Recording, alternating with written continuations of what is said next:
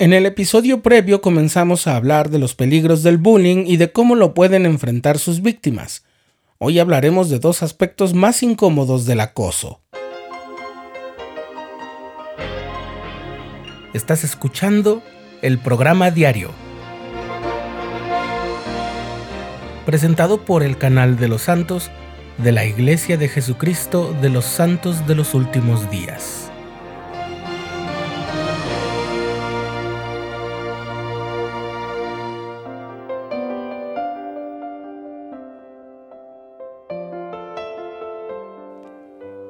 En una revista de la iglesia, una joven compartió la siguiente experiencia sin revelar su nombre real. Durante una noche de hogar vimos un video de la iglesia sobre el acoso cibernético, dijo ella. Un mes más tarde, una de mis amigas, a la que llamaré Molly, publicó un video en un sitio de redes sociales en el que atacaba a otra de mis amigas, a quien llamaré Sara. Me sorprendió ya que ellas solían ser mejores amigas y Molly nunca le diría esas cosas a Sara en persona. De pronto otra chica dio clic en me gusta del video. Yo no estaba segura de si debía decir algo porque no me gusta causar conflictos. Pero mi mamá entonces me preguntó cómo me sentiría si el video fuera sobre mí y nadie de mis amigos hiciera nada. Entonces decidí dejar un comentario que le hiciera saber a Molly que no me había gustado lo que había publicado y también denuncié el video como inapropiado porque claramente era intimidación. Al día siguiente el video había sido eliminado, pero esta vez Molly nos lo había enviado por mensaje directo. Solo que esta vez otras dos personas le escribieron a Molly comentarios similares al mío y defendiendo a Sara. Molly terminó por bloquearnos a otra chica y a mí, pero borró el video.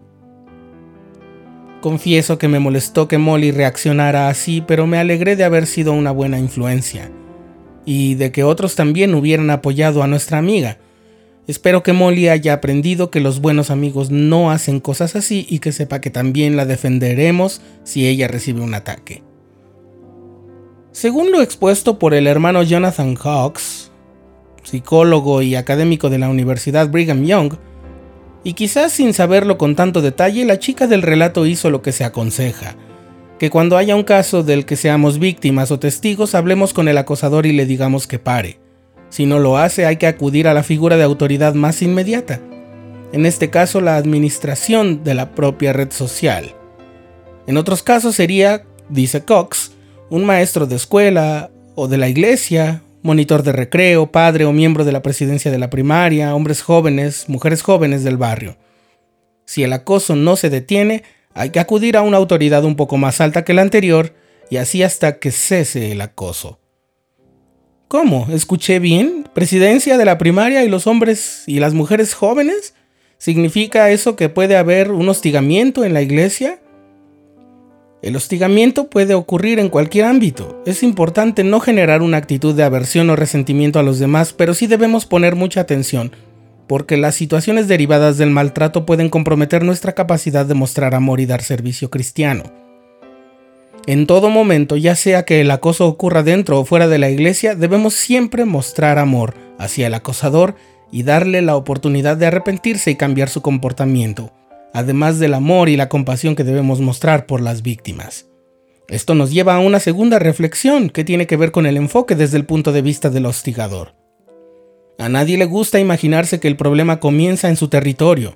Por ejemplo, si tú eres una persona que suele hostigar a otros, será un poco difícil que lo admitas o que creas que lo haces.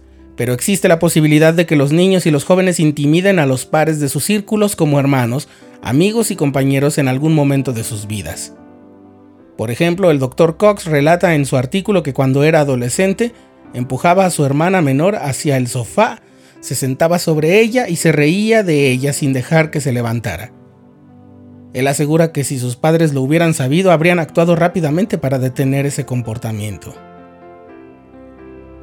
Pocas cosas son más eficientes para prevenir el comportamiento de intimidación como aprender a amar a otras personas, incluso cuando esas personas parecen distintas o raras.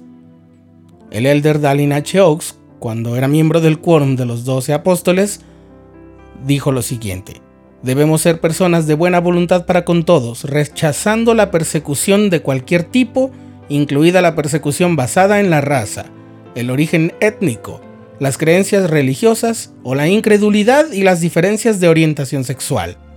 El bullying se previene al evitar decir cosas malas y la actitud agresiva o excluyente hacia los demás. A menudo los niños y los jóvenes no son plenamente conscientes de que sus acciones son dañinas, pero la mayoría de ellos buscan tomar buenas decisiones y seguir el ejemplo del Salvador. Aceptarán de buen grado la corrección, especialmente cuando va seguida de un aumento de amor, como dice la sección 121 de Doctrina y Convenios. Cuando comprendemos que todos somos hijos de Dios y tenemos un gran valor, somos más capaces de amarnos a nosotros mismos y de dar amor cristiano a los demás, incluso a los que son diferentes. Te comparto el consejo que me dio hace mucho un maestro de seminario. Que tu compañía siempre haga sentir a los demás que están seguros.